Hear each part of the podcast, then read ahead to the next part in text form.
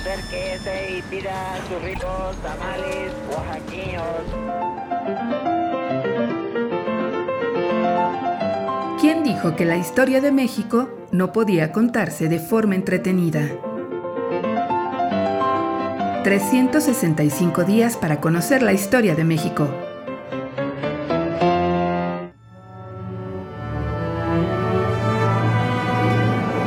Martes.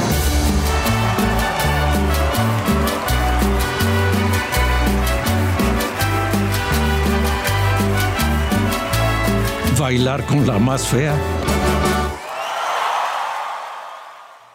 La calle de Don Juan Manuel.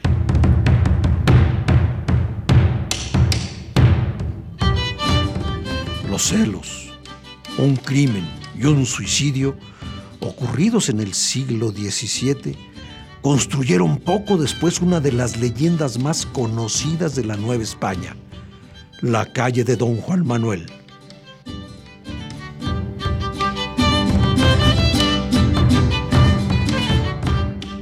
Hombre celoso y arrebatado, don Juan Manuel comenzó a perder la razón al imaginar a su esposa, doña Mariana, en brazos de otro hombre. Fue tan grande su delirio que en un arrebato de locura invocó al diablo, pidiéndole que lo ayudara a descubrir al hombre que la deseaba, a cambio de lo cual le entregaría su alma. Satanás escuchó la súplica del celoso marido y le ordenó que saliera a la puerta de su casa a las 11 de la noche y matara al primer individuo que caminara frente a ella. Don Juan Manuel obedeció sin titubear y mató, sí, mató a un inocente. Creyendo haber resuelto su problema, el dueño de la mansión recobró la tranquilidad. El español había caído en la trampa del diablo.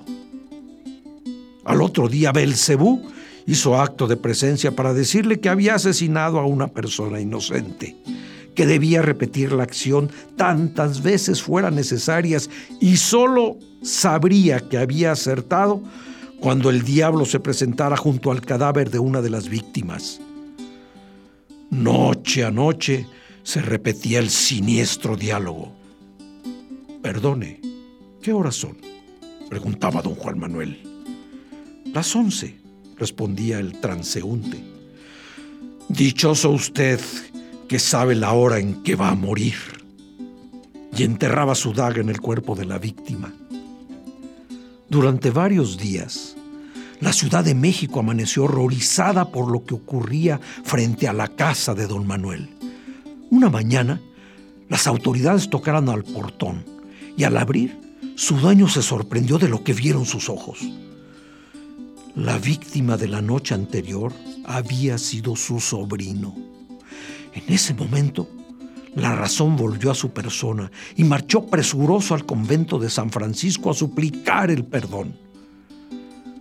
La penitencia tenía algo de siniestro.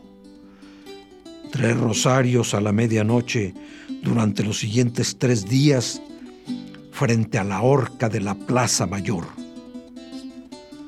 La primera noche don Juan Manuel escuchó una macabra voz que decía, un Padre Nuestro y un Ave María por el alma de don Juan Manuel. El pánico se apoderó de él, pero logró terminar la oración. Al día siguiente el sacerdote escuchó lo sucedido y le insistió que debía cumplir su penitencia. Al caer la noche, don Juan Manuel volvió a presentarse frente a la horca y mientras rezaba vio un cortejo fúnebre que cargaba con un ataúd con su propio cuerpo.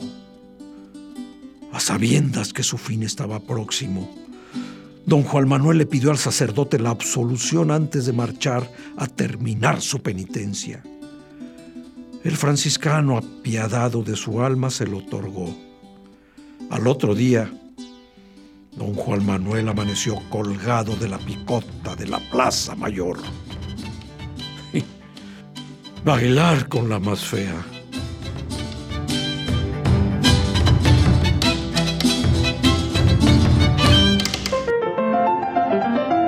...365 días para conocer la historia de México...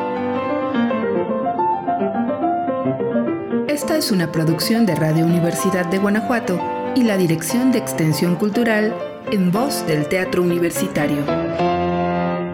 Serie basada en el texto de Alejandro Rosas, 365 días para conocer la historia de México.